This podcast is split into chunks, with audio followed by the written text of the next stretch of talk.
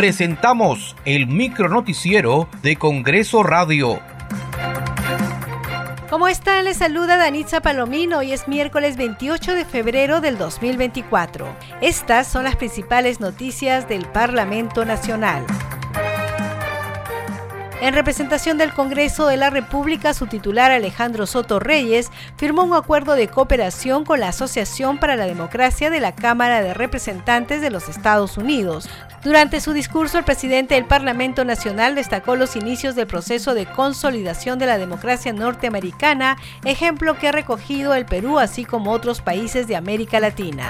La firma de este acuerdo marco de cooperación nos permitirá un intercambio permanente de experiencias con el objetivo de fortalecer y consolidar los procesos democráticos de ambos países. El compromiso fundamental de quienes asumimos tareas de responsabilidad en el poder legislativo es defender la democracia. Por eso, para nosotros, la experiencia del Parlamento americano y de sus representantes será siempre importante para la consolidación de nuestra democracia y sus instituciones.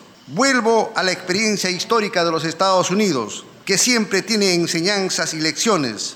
En una democracia hay visiones distintas y muchas veces posiciones contrapuestas, pero el compromiso para defender lo que se construye en unidad hace que se pueda superar cualquier diferencia menor.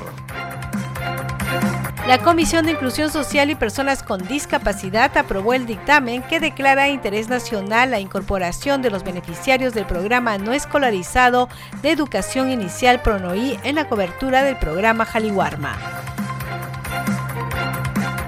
La Comisión de Cultura y Patrimonio Cultural del Congreso de la República realizó su quinta audiencia pública descentralizada, esta vez en Tacna, para tratar la problemática de las inversiones priorizadas en los sectores cultura y turismo del departamento.